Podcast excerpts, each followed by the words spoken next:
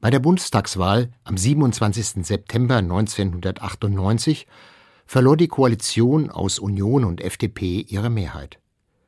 Bestimmende Themen des Wahlkampfs waren die Wirtschaftskrise und die zunehmende Arbeitslosigkeit. Helmut Kohl wurde eine Lösung dieser Probleme nach 16 Jahren Regierung nicht mehr zugetraut. Die SPD unter Führung des niedersächsischen Ministerpräsidenten Gerhard Schröder und die Grünen mit Joschka Fischer an der Spitze bildeten die neue Regierung mit einer komfortablen Mehrheit. Für Ulrich Herbert kam der Erfolg von Bündnis 90 Die Grünen nicht überraschend. Die Grünen hatten zunächst einfach mal die wichtigsten Zukunftsthemen. Frauen, Ökologie, Energie, Frieden. Diese vier Punkte hatten sie besetzt und jeder identifizierte die Grünen genau mit diesen Punkten. Und das war sozusagen zunächst mal der Hauptgrund, warum sie gewählt wurden, wenn auch die Wahl 1998 über weitem nicht so positiv ausfiel, wie vorher die Umfragen gewesen waren. Das zweite war natürlich ein, man kann schon sagen, fast verspätete Generationsverschiebung. Das war ja eigentlich die 68er Generation die, derer, die sagen wir mal Ende der 40er Jahre geboren waren, die nun mit Macht, wie es auch den anderen Parteien, an die Spitze drängte und das galt eben politisch auch. Es war wohl auch das äh, Empfinden, dass der Stil, den die Grünen einschlugen, der ja viel lockerer, auch ein bisschen provokanter, frecher war als die der alten Herren, eher der Gegenwart entsprach, als das etwa die Traditionsparteien im Bundestag vorführten. Am 27. Oktober 1998 wurde Gerhard Schröder zum Bundeskanzler gewählt. Das Amt des Außenministers und die Vizekanzlerschaft übernahm Joschka Fischer. Der 1944 geborene Schröder war Bundesvorsitzender der Jungsozialisten, der Jugendorganisation der SPD, gewesen. 1990 hatte er als Spitzenkandidat seiner Partei die Landtagswahl in Niedersachsen gewonnen und mit den Grünen eine Koalition gebildet. Bis zur Bundestagswahl 1998 blieb er Ministerpräsident von Niedersachsen. Sein Regierungsprogramm als Bundeskanzler war, so Ulrich Herbert, eine sozialdemokratisch variierte Form der bekannten neoliberalen Konzepte. Das hieß Flexibilisierung und Stärkung der Märkte, Steuersenkungen, Reduktion des Sozialstaats und verringerte Steuerung der Wirtschaft durch die Politik. In seiner Regierungserklärung sagte Schröder am 10. November 1998 Meine sehr verehrten Damen und Herren, dieser Regierungswechsel ist auch ein Generationswechsel im Leben unserer Nation. Mehr und mehr wird unser Land heute gestaltet von einer Generation, die den Zweiten Weltkrieg nicht mehr unmittelbar erlebt hat. Es wäre nun gefährlich, dies als einen Ausstieg aus unserer historischen Verantwortung misszuverstehen. Jede Generation hinterlässt der ihr Nachkommenden Hypotheken. Und niemand kann sich mit der Gnade einer späten Geburt herausreden.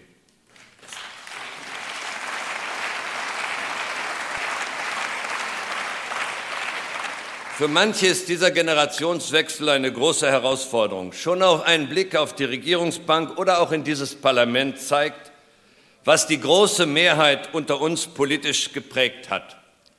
Es sind die Biografien gelebter Demokratie. Wir haben den kulturellen Aufbruch aus der Zeit der Restauration miterlebt und mitgemacht. Viele von uns waren in den Bürgerbewegungen der 70er und 80er Jahre engagiert. Die ehemaligen Bürgerrechtsgruppen aus der DDR die gemeinsam mit den ostdeutschen Sozialdemokraten die friedliche Revolution mitgestaltet haben. Sie sind an dieser Regierung beteiligt, meine Damen und Herren.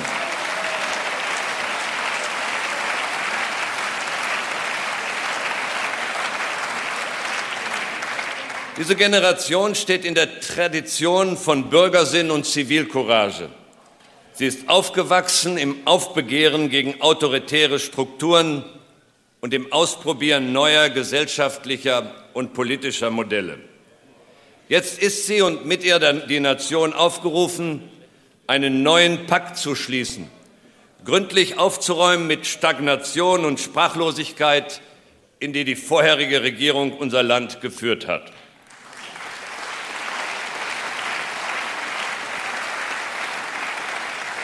An ihre Stelle setzen wir eine Politik, die die Eigenverantwortlichkeit der Menschen fördert und sie stärkt.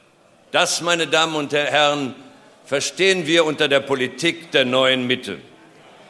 Diesen Weg werden wir partnerschaftlich beschreiten.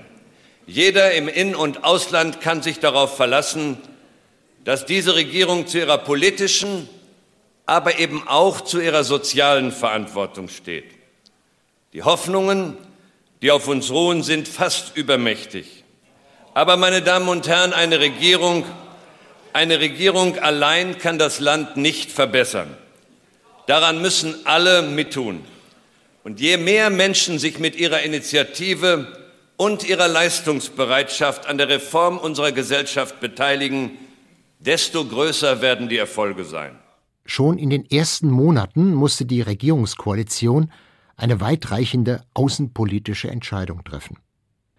Nach dem Ende der sowjetischen Vorherrschaft in Osteuropa war auch das sozialistisch geführte Jugoslawien zerfallen.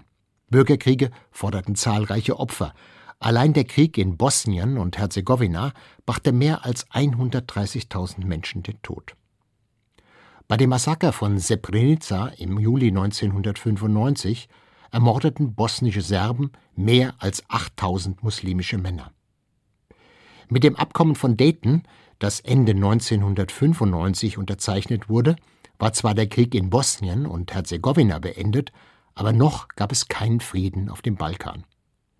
Denn der umstrittene Status des Kosovo bedeutete weitere blutige Auseinandersetzungen zwischen Serben und muslimischen Albanern, die dort 80 Prozent der Bevölkerung ausmachten. Eine Intervention durch die Vereinten Nationen scheiterte an dem Widerstand Russlands und Chinas. So entschloss sich die NATO zum Handeln. Das hatte Folgen für die deutsche Politik. Ulrich Herbert? Die Jugoslawienpolitik unter Kohl Genscher war ja relativ zurückhaltend gewesen. Man hatte zwar sich beteiligt, übrigens auch sehr aktiv für die frühe Anerkennung von Kroatien und Slowenien sich eingesetzt, mit übrigens sehr ambivalenten Folgen aber keine direkte, auch keine direkte militärische Intervention. Und nun kam mit dem Kosovo 1998, 99 ein neues Problem, das selbst nicht so ganz eindeutig war, weil die Kosovo-Albaner vertreten wurden durch Kräfte, die auch mal in Teilen der Kriminalität sehr nahe standen. Also das war nicht ganz unumstritten. Jetzt war aber auch so, bevor die rot-grüne Koalition überhaupt in, an die Macht kam, wurde von Kohl und äh, der amerikanischen Regierung sagen, stark erwartet, dass sich Deutschland nun militärisch beteiligen müsste an einem möglichen Einsatz, der da vorbereitet werden sollte. Und Kohl und die amerikanische Regierung machten daraus so etwas wie eine Art von bündnispolitischer Zuverlässigkeitsprüfung der neuen Regierung. Das führte dazu, dass der Druck so stark war, dass Schröder und Fischer noch vor ihrer Intronisierung dem zustimmten. Und dann wurde tatsächlich dann 99 der Krieg ausgerufen und Deutschland sah sich in der äh, Situation einen Krieg, der nicht völkerrechtlich abgesichert war, der kein UNO-Mandat hatte, gegen ein Land, das, nämlich Serbien, das Deutschland nicht angegriffen hatte, nun zum ersten Mal nach 45 mit Waffengewalt, mit Fliegerangriffen, Zerstörung der Hauptstadt äh, Belgrad äh, hier mitmachen zu müssen. Das war eine große Auseinandersetzung innerhalb der Grünen, übrigens auch innerhalb der Bundesrepublik insgesamt. Mir scheint, dass diese Thematik nach wie vor noch virulent ist und nicht völlig aufgearbeitet in ihren Widersprüchen, die doch ganz erheblich sind. Am 25. Februar 1999 entschied der Bundestag mit einer Mehrheit von 553 Stimmen gegen 41 bei zehn Enthaltungen, dass sich die Bundeswehr an einem militärischen Schlag gegen Serbien beteiligen werde. In der Debatte hatte Joschka Fischer gesagt, Wegschauen bedeutet die Akzeptanz dieser mörderischen Logik und das dürfen und können wir uns nicht erlauben. Von den Grünen hatten fünf Abgeordnete dagegen gestimmt. Die neue Regierung wollte schon zu Beginn ihrer Amtszeit den Vereinigten Staaten und der NATO signalisieren, dass auf Deutschland weiterhin auch unter Rot-Grün Verlass sei. Am 24. März 1999 begannen die Bombenangriffe der NATO auf serbische Stellungen, auch unter Beteiligung der deutschen Luftwaffe. In der grünen Parteibasis rumorte es. Joschka Fischer musste am 13. Mai auf einem Sonderparteitag in Bielefeld die Entscheidung verteidigen, die er mit herbeigeführt hatte. Ja, der Diplomatie eine Chance. Ich kann das nur nachdrücklich unterstützen. Nur ich sage euch, Ich war bei Milosevic, ich habe mit ihm zweieinhalb Stunden diskutiert, ich habe ihn angefleht, darauf zu verzichten, dass die Gewalt eingesetzt wird im Kosovo. Es ist der Krieg, ja, und ich hätte mir nie träumen lassen, dass Rot-Grün mit im Krieg ist. Aber dieser Krieg geht nicht erst seit 51 Tagen, sondern seit 1992, liebe Freundinnen und Freunde. Seit 1992. Und ich sage euch, er hat mittlerweile Hunderttausenden das Leben gekostet. Und das ist der Punkt, wo Bündnis 90 die Grünen nicht mehr Protestpartei sind. Wir haben uns entschieden, in die Bundesregierung zu gehen in einer Situation, als klar war, dass hier die endgültige Zuspitzung der jugoslawischen Erbfolgekriege stattfinden kann. Ich erinnere mich noch, nein, ich höre nicht auf, den Gefallen tue ich euch nicht. Den Gefallen tue ich euch nicht.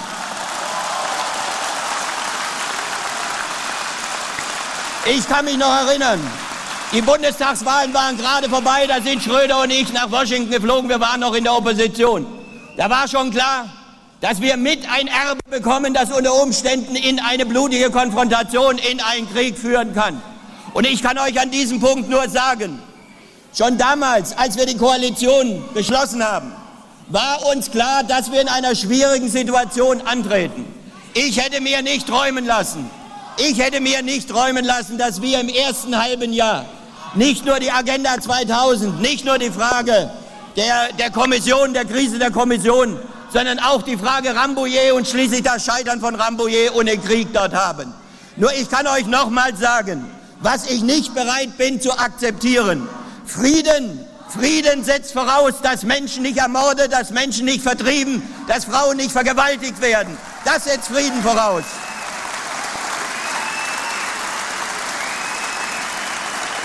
Und wisst Ich bin der Letzte, der nicht sagen würde, dass ich keine Fehler gemacht habe, auch und gerade in letzter Zeit. Wenn darauf hingewiesen wird, wenn darauf hingewiesen wird, auf die Lageberichte, ja, war ein Fehler, den muss ich akzeptieren. Ich konnte im ersten halben Jahr vor allen Dingen unter dem Druck nicht alles machen, aber ich trage dafür die Verantwortung und werde zu Recht deswegen kritisiert. Andere Fehler sind gemacht worden. Nur auf der anderen Seite möchte ich euch sagen, und da möchte ich auch mal der Partei meine persönliche Situation berichten. Der entscheidende Punkt ist doch, dass wir wirklich alles versucht haben, um diese Konfrontation zu verhindern. Und da sage ich euch, da sage ich euch, ich bin ja nun, weiß Gott, kein zartes Pflänzchen beim Nehmen und beim Geben. Weiß Gott nicht. Aber es hat wehgetan, wenn der persönliche Vorwurf erhoben würde, ich hätte da Bundesrepublik Deutschland in Krieg gefingert mit einem Annex B. Ich kann euch nur eines sagen. Die G8 hat jetzt beschlossen, eine gemeinsame Grundlage, eine Prinzipienerklärung auf der Grundlage, vollen Grundlage von Rambouillet und ich kann euch nur versichern, ich habe alles getan, was in meinen Kräften stand. Ich habe alles getan, was in meinen Kräften stand, um diese Konfrontation zu verhindern. Und wenn einer und wenn einer wenn einer in dieser Frage meint und eine er könne eine Position einnehmen, die unschuldig wäre, dann müssen wir die Position mal durchdeklinieren. Mir wurde moralischer Overkill vorgeworfen und äh, ich würde da eine, eine Entsorgung der deutschen Geschichte betreiben und ähnliches. Ich will euch sagen, für mich spielten, für mich spielten zwei, zwei zentrale Punkte in meiner Biografie eine entscheidende Rolle und ich kann meine Biografie da nicht ausblenden. Ich frage mich, wer das kann in dieser Frage. In Solingen als es damals zu diesem furchtbaren mörderischen Anschlag auf eine ausländische Familie, auf eine türkische Familie kam. Die rassistischen Übergriffe, der Neonazismus, die Skinheads. Natürlich steckt da bei mir immer die Erinnerung auch an unsere Geschichte und spielt da eine Rolle. Und ich frage mich, wenn wir innenpolitisch dieses Argument immer verwendet haben, gemeinsam verwandt haben, warum verwenden wir es dann nicht, wenn Vertreibung, ethnische Kriegführung in Europa wieder Einzug halten und eine blutige Ernte mittlerweile zu verzeichnen ist. Ist das moralische Hochrüstung? Ist das Overkill? Auschwitz ist unvergleichbar. Aber in mir, ich stehe auf zwei Grundsätzen. Nie wieder Krieg, nie wieder Auschwitz, nie wieder Völkermord, nie wieder Faschismus. Beides gehört bei mir zusammen, liebe Freundinnen und Freunde. Und deswegen bin ich in die Grüne Partei gegangen. Nicht nur aus den Reihen der Grünen gab es Kritik an dem Einsatz der Bundeswehr. Bei einer Lesung aus ihrer Erzählung Cassandra sprach die Schriftstellerin Christa Wolf am 3. Dezember 1999 auch die deutsche Haltung im Kosovo-Krieg an. Die Veranstaltung fand in der Reihe Krieg und Frieden der Freien Akademie der Künste in Hamburg statt. Wer von uns hätte 1989 vorausgesagt, dass wir, nachdem die große Blockkonfrontation zwischen Ost und West durch Zusammenbruch des einen Blocks weggefallen war, zehn Jahre später in Europa Krieg führen würden, ohne Mandat der UNO, mit Beteiligung deutscher Soldaten. Der Zwang, diese Operation Krieg sollte sie nicht heißen, zu legitimieren, war groß. Und er wäre heute vielleicht noch größer, wenn wir nicht so vergesslich wären. Wie sollte man denkenden Menschen erklären, man könne eine humanitäre Katastrophe, die Vertreibung von Kosovo-Albanern durch serbische Truppen, dadurch mildern oder verhindern, dass man die Infrastruktur einer Region zerstörte.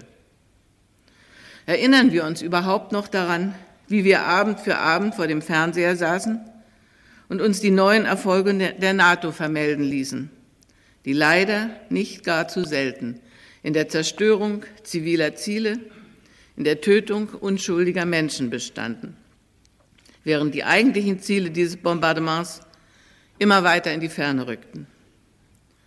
Erinnern wir uns noch der Beklemmung über die Sprachregelung, der sich die Medien unterwarfen, wenn sie all dies, auch die Toten, unter Kollateralschäden abbuchten. Ein hoher Offizier der NATO sagte, nennen Sie die Air Campaign der NATO nicht Bombardierung. Wo treiben unsere Worte Unzucht? fragt George Konrad damals in der Akademie der Künste in Berlin. 500 Millionen Dollar kostete ein einziger Bombentag. Was hätte man auf dem Balkan mit diesem Geld anfangen können? Stattdessen wurden die, die solche Fragen stellten, als pervers geziehen, als verteidigten sie die Untaten des Diktators. In den 90er Jahren gab es aber noch andere Themen neben Krieg und NS-Vergangenheit, zum Beispiel die Rechtschreibreform. Die Seelchen, die diese Rechtschreibreform erfunden haben, sind graue Gesellen, die noch nie mit Genuss ein Buch gelesen und noch nie einen wohlklingenden Satz gesprochen haben. Am schönsten hat es ein Leserbriefschreiber im Spiegel formuliert. Wenn Liebhaben auseinandergeschrieben wird, dann hört auch das Liebhaben auf. Kurz und bündig kommentierte der Übersetzer und Vortragskünstler Harry Rowold die Rechtschreibreform, die am 1. August 1998 in Kraft trat und noch lange die Gemüter erhitzte. Besonders das neue Getrennt- und Auseinanderschreiben von Wörtern sorgte für Aufregung. Eingriffe in die deutsche Sprache lieferten und liefern immer wieder den Stoff für heftige Diskussionen. Aber die Wutrede des Jahrzehnts hielt nicht ein Gegner der Rechtschreibreform, sondern Giovanni Trapattoni, der Trainer von Bayern München am 10. März 1998. Seine Mannschaft war seit mehreren Spielen sieglos. Das sorgte für Unruhe im Team.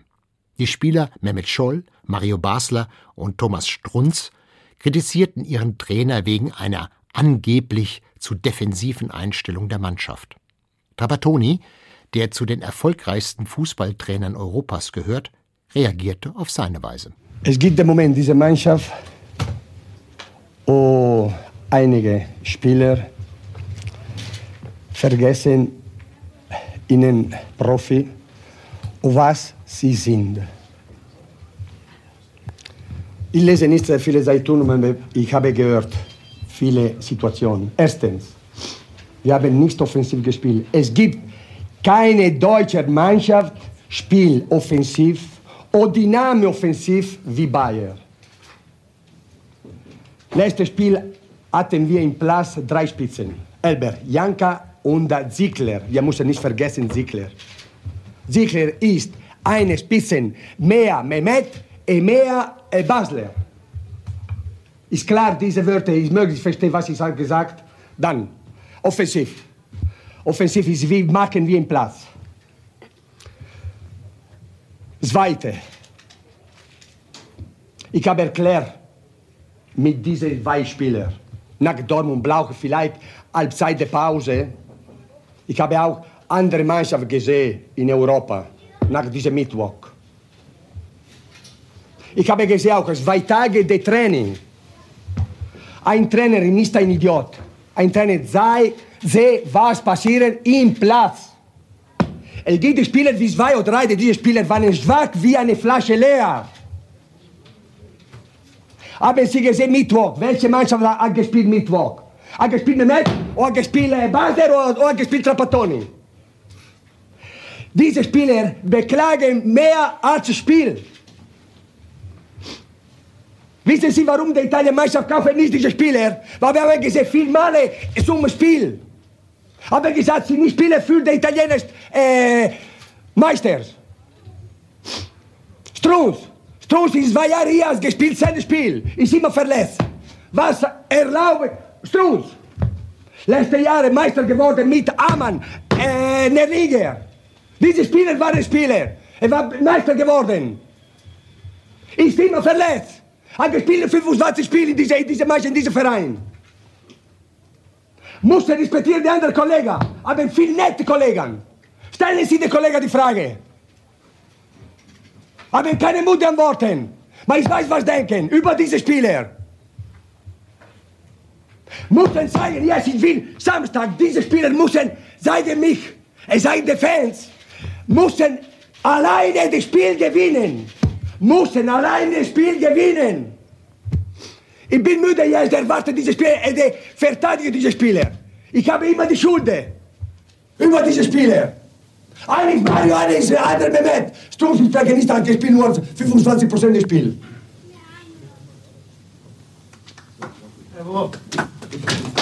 Ich habe fertig. In den sieben Fantasy-Romanen um den jungen Zauberer Harry Potter kämpfen in einer Parallelwelt Gut und Böse mit magischen Mitteln gegeneinander. Von den Harry Potter-Romanen der bis dahin unbekannten britischen Autorin Joanne K. Rowling wurden weltweit über 500 Millionen Exemplare verkauft. Der erste Band war im Juni 1997 in einer Auflage von nur 500 Exemplaren in Großbritannien erschienen. Im März 2000 besuchte die Autorin Deutschland und wurde gefragt, ob sie ein Erfolgsgeheimnis habe. The truth is, I never thought, what's the formula? Die Wahrheit ist, dass ich nie darüber nachgedacht habe, ob es die Formel für eine gute Geschichte gibt. Ich habe nie analysiert, was Kinder gerne lesen. Ich habe das geschrieben, was ich schreiben wollte. Wirklich, bis mir mein Verleger sagte, für welche Altersgruppe ich schreibe, hatte ich mir darüber gar keine Gedanken gemacht. Eigentlich habe ich die Bücher für mich geschrieben und nicht versucht, etwas Lustiges für Kinder zu schreiben. Ich habe einfach aufgeschrieben, was ich lustig finde. Es ist klasse, erwachsene Leser zu haben, die sich nicht dafür schämen, Kinderbücher zu lesen und sich auch nicht dafür entschuldigen.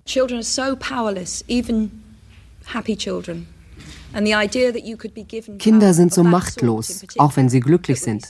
Und der Gedanke, dass man solch eine Macht bekommt, die so lustig und aufregend ist, das ist ziemlich verlockend. Ich glaube, das hat auch für mich den Ausschlag gegeben, denn auch ich habe mich als Kind oft unsicher gefühlt. Und diese wundervolle Idee, dass man magische Kräfte bekommt und zurückschlagen kann, die macht, glaube ich, den Reiz aus. Auch für Erwachsene. Denn warum sollten die sich nicht auch ab und an magische Kräfte wünschen? And there are two reasons for that. Die Geschichten werden dunkler und dafür gibt es zwei Gründe. Zum einen wird Harry älter und er merkt, dass es nicht immer einfache Antworten für ein Problem gibt. Und zum anderen bewegen sich die Geschichten auf einen Punkt zu, an dem Harry immer gefährlichere Sachen erlebt. Als er elf war, konnte er sie nicht bewerkstelligen, aber je älter er wird, umso erfahrener wird er und deshalb kann er sich auch immer gefährlicheren Situationen aussetzen. Wie erklärt sich ein Verleger wie Michael Krüger, der in seinem Berufsleben Tausende von Büchern herausgebracht hat, den Erfolg der Harry Potter Romane? Das ist ein großes Phänomen und Ich kann es nicht erklären. Denn ich habe auch in meinem Leben oft Bücher verlegt, von denen ich vorher keine Ahnung hatte, äh, dass sie große Erfolge werden würden. Es fängt an mit Der Name der Rose. Ein Buch, das im Milieu der Kleriker spielt, im Mittelalter und außerordentlich umfangreich ist, sehr verwickelt, mit unendlich vielen Anspielungen als wir das lasen, dachten wir, ja, ein tolles Buch und wunderbar, äh, auch vielfältig äh, verkäuflich. Aber dass man davon dann am Ende, glaube ich, zwei Millionen verkauft hat, hätte man doch nicht vorher gewusst. Genauso ging es mir mit äh, Sophies Welt von Justin Gauder, als ich den Vertrag unterschrieb. Ich lese ja kein Norwegisch ein 600 Seiten Buch Philosophie für Kinder, habe ich gedacht, ach, die armen Kinder, müssen wir das denn tun? Und dann wurde es in unserem ersten Programm verlegt und ich glaube, wir haben drei Millionen davon verkauft mit Taschenbuch zusammen. Mit anderen Worten, es gibt Phänomene im Buchhandel, Gott sei Dank, die sich nicht vorhersagen lassen und die dann zu großen Erfolgen werden. Das letzte Phänomen sind die Memoiren eines äh, englischen Prinzen. Ich würde keine Sekunde meines Lebens darauf verschwenden, die zu lesen. Aber weltweit sind am ersten Tag irgendwie drei Millionen Exemplare verkauft worden. Warum? Keine Ahnung. Im Herbst 1999 erschütterte erneut ein Parteispendenskandal die Bundesrepublik. Die CDU hatte offenkundig mehrere schwarze Konten angelegt, auf denen sie illegale Spenden sammelte. Hauptakteur war der frühere Bundeskanzler und Ehrenvorsitzende der CDU Helmut Kohl. Er hatte jahrelang verdeckte Spenden in Millionenhöhe angenommen. Wie er in dem ZDF-Gespräch mit Klaus Bresser und Thomas Bellut am 16. Dezember 1999 deutlich machte, war er nicht bereit, die Namen des oder der Spender zu nennen. Er stellte damit sein angeblich gegebenes Versprechen über das Gesetz. Ich habe Spenden gesammelt für die Partei. Die sind normalerweise, bis auf den einen Fall, den ich gleich nenne, über die Konten ganz normal über die Partei an die, an die Schatzmeisterei gelaufen und von der Schatzmeisterei danach in den Gesamtapparat der Partei und dort verwertet worden an die Landesverbände mit all dem, was dazugehört. Ich habe Spenden entgegengenommen in einem Umfang zwischen 93 und 98, der zwischen anderthalb bis zwei Millionen Mark liegt, über die Zahlen, die Jahreszahlen hinweg. Das ist im Jahr so ungefähr 300.000 Mark gewesen, die nicht angegeben wurden, weil die Spender ausdrücklich darum gebeten haben, dass sie nicht angegeben werden. Wolfgang Schäuble spricht von drei Millionen. Entschuldigung, der Wolfgang Schäuble äh, kann das, äh, hat das so nicht gesagt. Sie müssen schon jetzt mit mir reden. Also, ja, nein, ich, nein, nein, ich will es nochmal mhm. ganz klarstellen.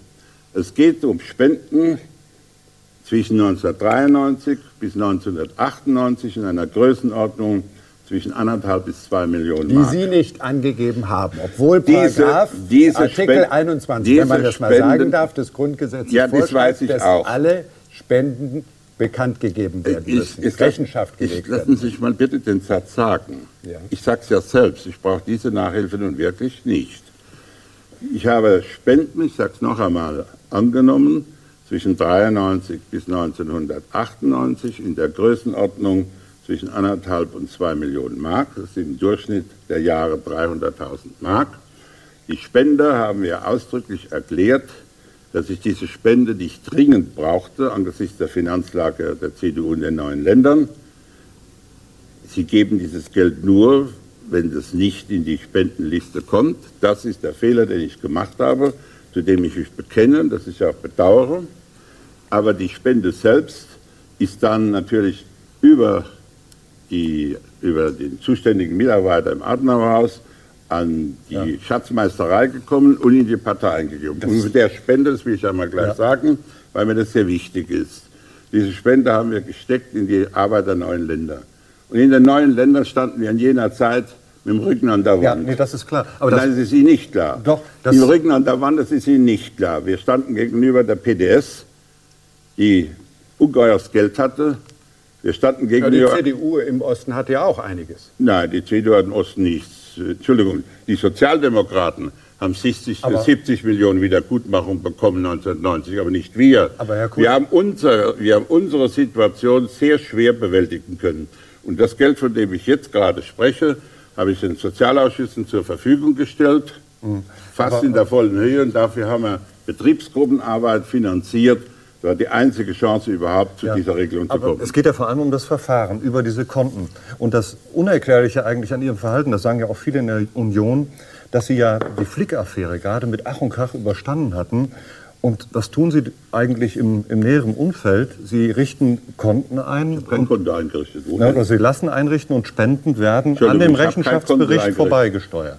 Ich habe kein Konto eingerichtet, sondern ich habe das Geld, das Bargeld.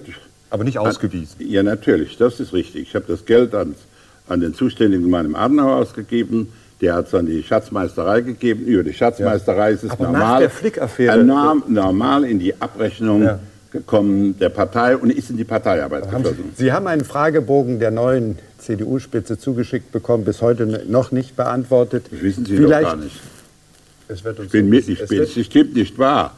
Ich bin mitten im Gespräch mit den Verantwortlichen meine, von äh, dieser Prüfungsgesellschaft. Aber äh, da kommt ja auch die Frage vor, von wem kam das Geld. Können Sie das hier sagen? Nein, das habe ich. Äh, Aus so, welcher Branche? Sowohl, sowohl ich das bei den Treuhandgesellschaft sage, so sage ich das auch hier. Diese Spender haben mir diese Summe anvertraut, unter der Voraussetzung, dass die Spender nicht genannt werden. Das waren deutsche Staatsbürger, die in gar keiner Branche etwas zu tun haben mit Regierungshandeln die bei mir helfen wollten. Und ich habe nicht die Absicht, deren Namen zu nennen, weil ich mein Wort gegeben ja, habe. Nur zum Verständnis, haben Sie denn diese Schecks persönlich äh, Nein, die werden in Empfang genommen? Nein, ich habe keine Schecks bekommen, Sie haben es ja eben gerade selber gesagt, mhm. sondern die Spender haben Bargeld äh, gebracht und es ist ins Adenauerhaus gebracht worden. Im Januar 2000 musste die hessische CDU bekennen, dass sie seit 1983 mehrere Millionen Mark Schwarzgeld in die Schweiz und nach Liechtenstein transferiert hatte. Um die schwarzen Kassen zu tarnen, tauchten in den Rechenschaftsberichten jüdische Vermächtnisse auf, die es gar nicht gab. Mehrere führende CDU-Politiker mussten ihre Ämter aufgeben, Helmut Kohl trat von seinem Ehrenvorsitz zurück. Der Bundesparteitag der CDU vom 9. bis zum 11. April 2000 in Essen sollte einen personellen Neubeginn signalisieren. Zur Bundesvorsitzenden wurde Angela Merkel gewählt. Die 1954 in Hamburg geborene Politikerin hatte in Leipzig Physik studiert. Ihre Eltern waren nur wenige Wochen nach ihrer Geburt in die DDR übergesiedelt, wo ihr Vater eine Pfarrstelle übernahm.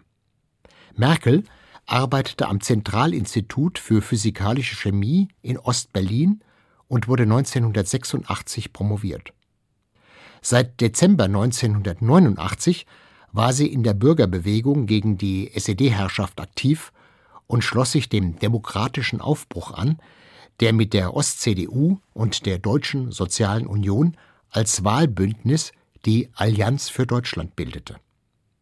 Nach der Wiedervereinigung wurde Merkel, unterdessen Mitglied der CDU, 1991 Ministerin für Frauen und Jugend im Kabinett Kohl und 1994 Ministerin für Umwelt, Naturschutz und Reaktorsicherheit. 1998 übernahm sie das Amt der CDU-Generalsekretärin. In ihrer ersten Rede nach der Wahl zur Bundesvorsitzenden machte sie ihre Distanz zu Kohl deutlich und zeigte sich kämpferisch. Wir wissen nur, auf der Basis von Wahrheit und Klarheit kann wieder neues Vertrauen wachsen.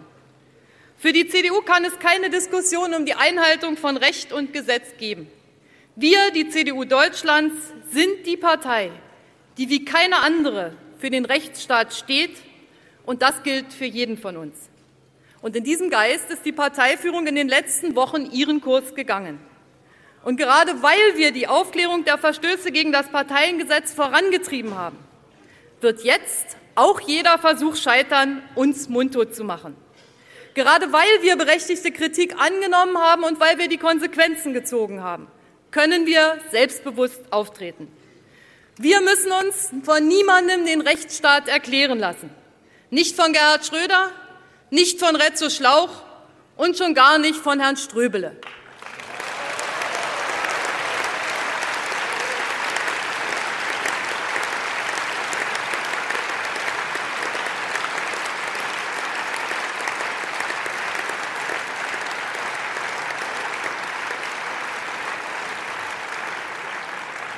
Und ich füge hinzu, Herr Ströbele will diese Republik zerstören. Herr Ströbele will die CDU zerschlagen. Und deshalb werden wir uns von Leuten wie Ströbele auch nicht sagen lassen, was mit den Stasi-Akten zu passieren haben, von Leuten, die es nicht mal schaffen, zuzustimmen, wenn es ums Abhören von Verbrechern geht. Das lassen wir uns nicht sagen, und da sind wir ganz klar.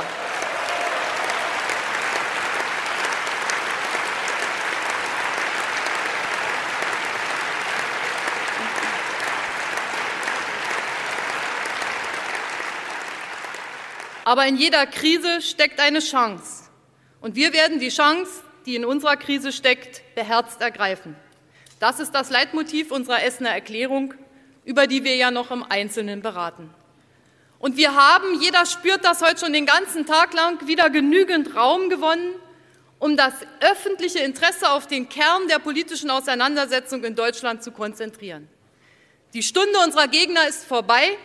Das gilt für Riester, das gilt für Fischer, das gilt für Schröder. Es geht jetzt wieder zur Sache. Nicht Schwamm drüber.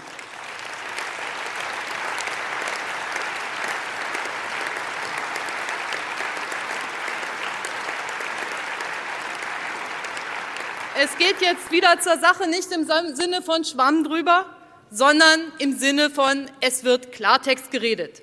Deutschland braucht politischen Wettbewerb und deshalb braucht Deutschland eine starke CDU.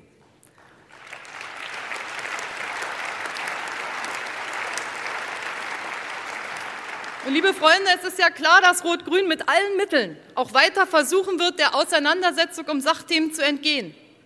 Denn trotz der dramatischen Niederlagen im letzten Jahr hat die Schröder-Regierung nichts dazugelernt.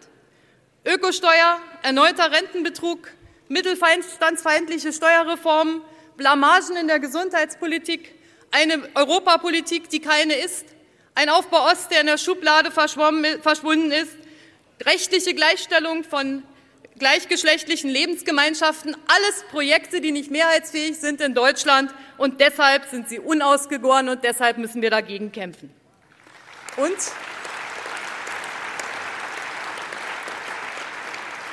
Liebe Freunde, das alles weiß man im Kanzleramt.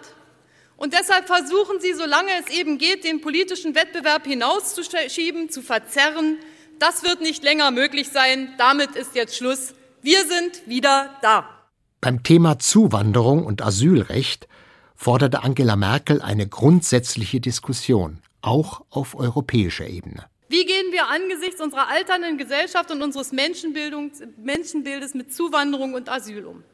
Es kann doch nicht sein, dass in einem Europa der gleichen Währung und der gleichen Wirtschaftsbedingungen Belastungen von Asylbewerbern und Bürgerkriegsflüchtlingen völlig unterschiedlich verteilt sind. Wenn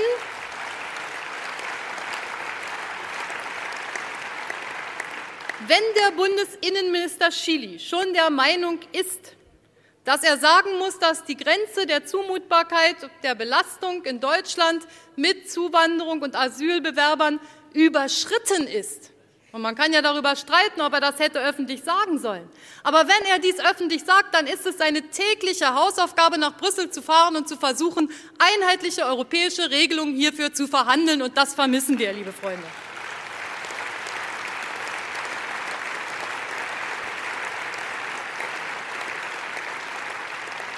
Und wenn das europäische Asylrecht harmonisiert werden muss, dann spricht für mich auch nichts dagegen, dass wir uns in Deutschland daran beteiligen. Und wenn es erfordert, dass wir eine institutionelle Garantie des Asylrechts diskutieren, dann müssen wir dies unvoreingenommen tun und nicht von vornherein schon wieder sagen, dass dies sozusagen nicht in Frage kommt.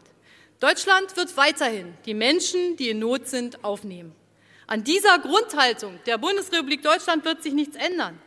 Aber eine Politik nach Lust und Laune, die mal Zuwanderung macht, die mal beklagt, dass wir zu viele Menschen haben, die jeder grundsätzlichen Diskussion über Zuwanderung und vieles andere mehr aus dem Weg geht, eine solche Politik werden wir nicht dulden.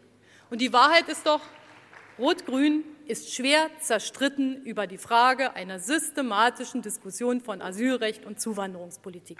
Und gerade deshalb, liebe Freunde, sollten wir die Diskussion in einem vernünftigen Maße bestimmen. Aber auch das wird uns Kraft und Sachverstand kosten. Und auf diese Arbeit müssen wir uns vorbereiten. Wie kam es zu dem überraschenden politischen Aufstieg von Angela Merkel? Der Historiker Ulrich Herbert nennt die Gründe. Hier kamen ja mehrere Faktoren zusammen.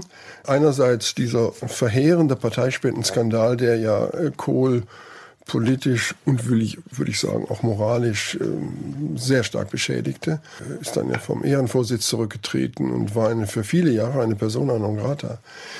Dann wurde auch in etwas undurchsichtiger Weise der Nachfolger Schäuble damit in Verbindung gebracht. Wenn man das, wenn man Schäuble heute liest, dann gewissermaßen durch Kohl veranlasst so dass plötzlich die Geschäftsführerin der CDU, nämlich äh, Frau Merkel, als einzige relativ unbefleckt in der Führungsspitze dastand. So, und sie erwies sich ja dann relativ schnell als sehr geeignet, eine solche Kanzlerposition äh, zu übernehmen und äh, ihr gelang es auch relativ in kurzer Zeit, die vielfältigen männlichen Konkurrenten in die Flucht zu schlagen, die es dort gab. Also vorhersehbar war das nicht, aber die sehr besonderen Umstände führten dann dazu, dass eine vorher für unmöglich gehaltene Konstellation Wirklichkeit wurde.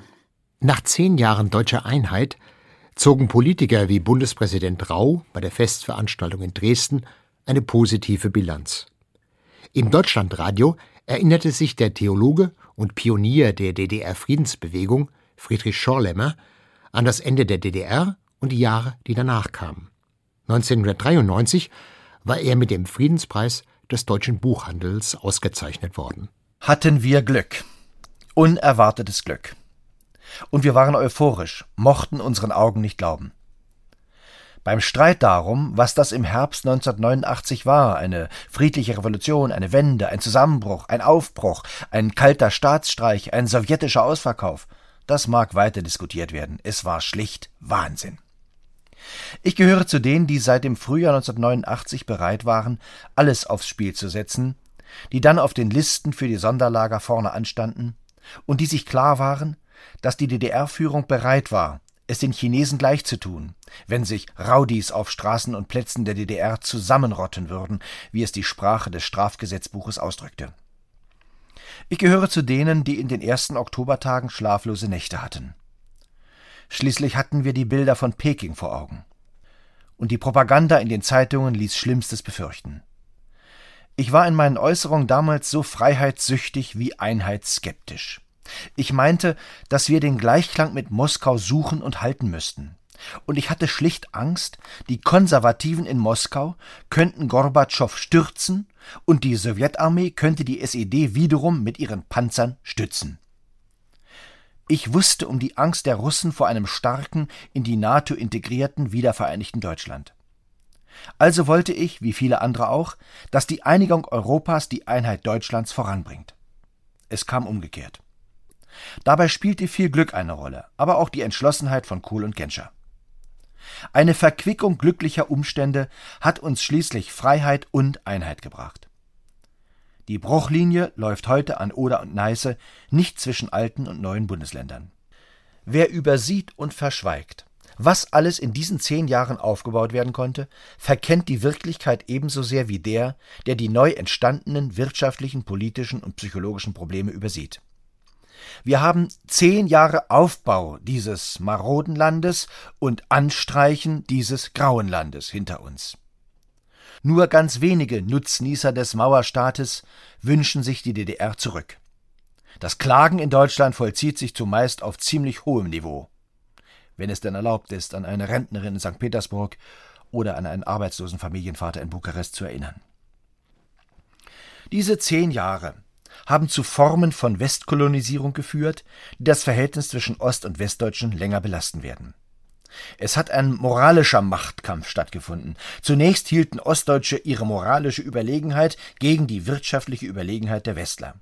Wir hatten doch die Demokratie erkämpft, die den Westdeutschen von den Alliierten in den Schoß gelegt worden war.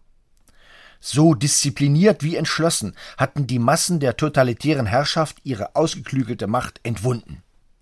Sie brachten in einer Novembernacht die Mauer zum Einsturz, stürmten dann die Stasi-Zentralen, erzwangen freie Wahlen, bauten ohne jede Erfahrung eine totalitäre Gesellschaft in eine demokratische um, übten das freie Wort auch in Zeitungen, Rundfunk und Fernsehen. Die Freiheit machte die lang entmündigten und geknebelten auf eine wunderbare Weise kreativ. Sie wurden zeitweise bewundert, die armen Schwester und Brüder, Ihnen musste die Freiheit nicht gebracht werden, sie waren selbst auf den Geschmack gekommen, und das zu Zeiten, da die Sicherheitsorgane noch zu schlagfähig und auch schlagfertig waren. Doch dann ging es im Einheitsprozess um die innere Gestaltung der demokratisierten DDR. Wenn man die Einheit wolle, dann nur unter der Bedingung, dass nun alles sehr schnell ganz so würde, wie es sich in der Bundesrepublik bewährt hatte. Dies ersparte dem Westen jegliche Reformnotwendigkeit. Und der Westen nahm sich so selbst jede Reformchance.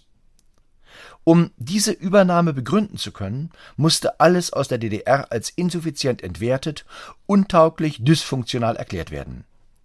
Wenn alles auf Lügen beruhte, durfte nichts bleiben. Die einzige Alternative war, alles zu übernehmen. Dazu kam die schlichte Erkenntnis, wer bezahlt, der bestimmt. Und es musste viel gezahlt werden, damit viel geschehen konnte. Zur moralischen Delegitimierung trug sowohl die erschreckende Erkenntnis des Ausmaßes des Stasi-Systems wie die dem folgende Fixierung auf die Stasi bei. In diesen zehn Jahren ist so wunderbar vieles geschehen, was sich im Frühjahr 1990 kaum jemand erträumen konnte. Doch Asymmetrien zwischen Ost und West sind geblieben. Sie abzubauen, ohne die Vielfalt in unserem föderalen Land zu verlieren, ist eine Bedingung gelingender Einheit hatten wir ein Glück vor zehn Jahren. Bundespräsident Johannes Rau griff in seiner Weihnachtsansprache am 25. Dezember 2000 noch einmal das Jubiläum der deutschen Vereinigung auf.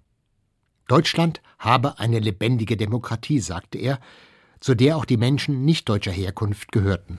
Wir gehören zusammen in unserem Land, in Deutschland. Wir Deutsche in Ost und West. In diesem Jahr haben wir uns über zehn Jahre staatlicher Einheit freuen können. Aber noch immer haben wir viele Vorurteile und Fehlurteile übereinander. Wir wissen zu wenig. Wir erzählen uns zu wenig über unsere unterschiedlichen Erfahrungen und Sichtweisen. Unterschiede können fruchtbar sein und das Leben spannend machen. Wir müssen aber aufpassen, wie wir übereinander reden, wie wir miteinander umgehen, welches Klima dadurch entsteht. Wir müssen uns bewusst sein, dass wir gemeinsam handeln müssen, damit es unserem ganzen Land gut geht. Wir gehören zusammen in Deutschland, wir alle, die auf Dauer hier leben. In Deutschland leben heute auch viele Menschen, die aus anderen Ländern gekommen sind. Wir müssen und wollen friedlich miteinander leben. Dafür brauchen wir guten Willen. Illusionen aber führen zu nichts. Es ist oft nicht leicht, miteinander auszukommen, wenn wir uns in Sprache und Herkunft, in Religion und Kultur fremd sind. Manche fühlen sich überfordert, manche haben Angst, manche haben vielleicht auch schlechte Erfahrungen gemacht, Deutsche wie Ausländer. Solche Sorgen und Schwierigkeiten darf man nicht beiseite schieben. Wir müssen darüber reden und dann handeln. Nur so können wir Fremdheit überwinden und die Probleme lösen. Ich bin zuversichtlich, dass wir gemeinsam erfolgreich sein werden. Die ganz große Mehrheit der Deutschen ist nicht fremdenfeindlich und sie ist auch nicht bereit, Fremdenfeindlichkeit zu dulden. Wir müssen noch mehr als bisher aufeinander zugehen. Ich nenne zwei kleine Beispiele.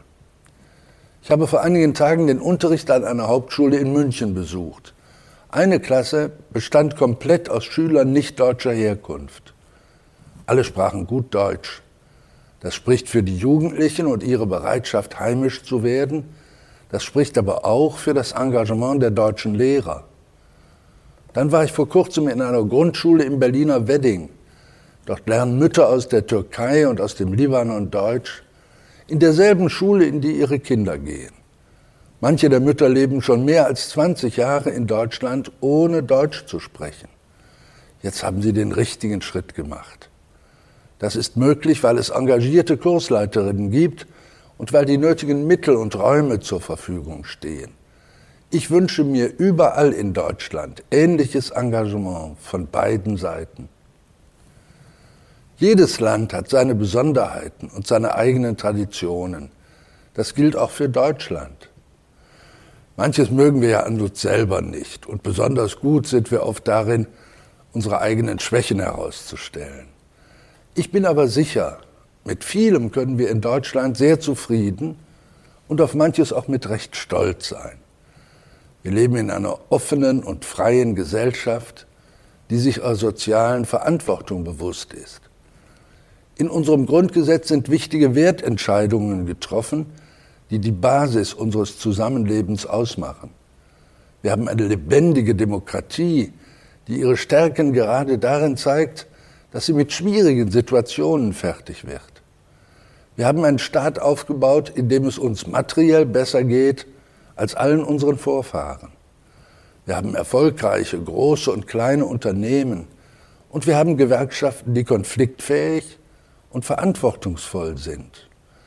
Wir können jungen Menschen eine gute Bildung und Ausbildung ermöglichen. Engagierte Kindergärtnerinnen, Lehrerinnen und Lehrer helfen mit, auch Herz und Charakter zu bilden.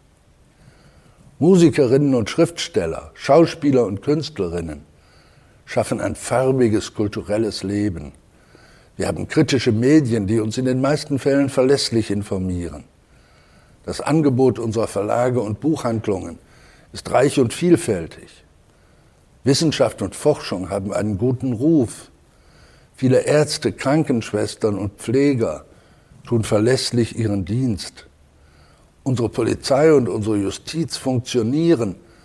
Und wer nur ein bisschen in der Welt unterwegs ist, der weiß, dass wir auch mit der gern kritisierten Bürokratie in Deutschland im Grunde ganz gut leben können. Die Schönheit und die Vielfalt unserer Städte und Landschaften, manche Bauwerke und Museen führen Jahr für Jahr viele Millionen Besucher nach Deutschland. Traditionsreiche Feste prägen unseren Jahresablauf und geben Orten und Regionen einen unverwechselbaren Charakter. All das gehört zu uns. All das macht Deutschland zu einem Land, in dem man gern lebt. Natürlich, vieles lässt sich verbessern. Vieles muss immer wieder geprüft und neu gestaltet werden. Das ist unsere gemeinsame Aufgabe, die Aufgabe für uns alle, die wir in Deutschland leben.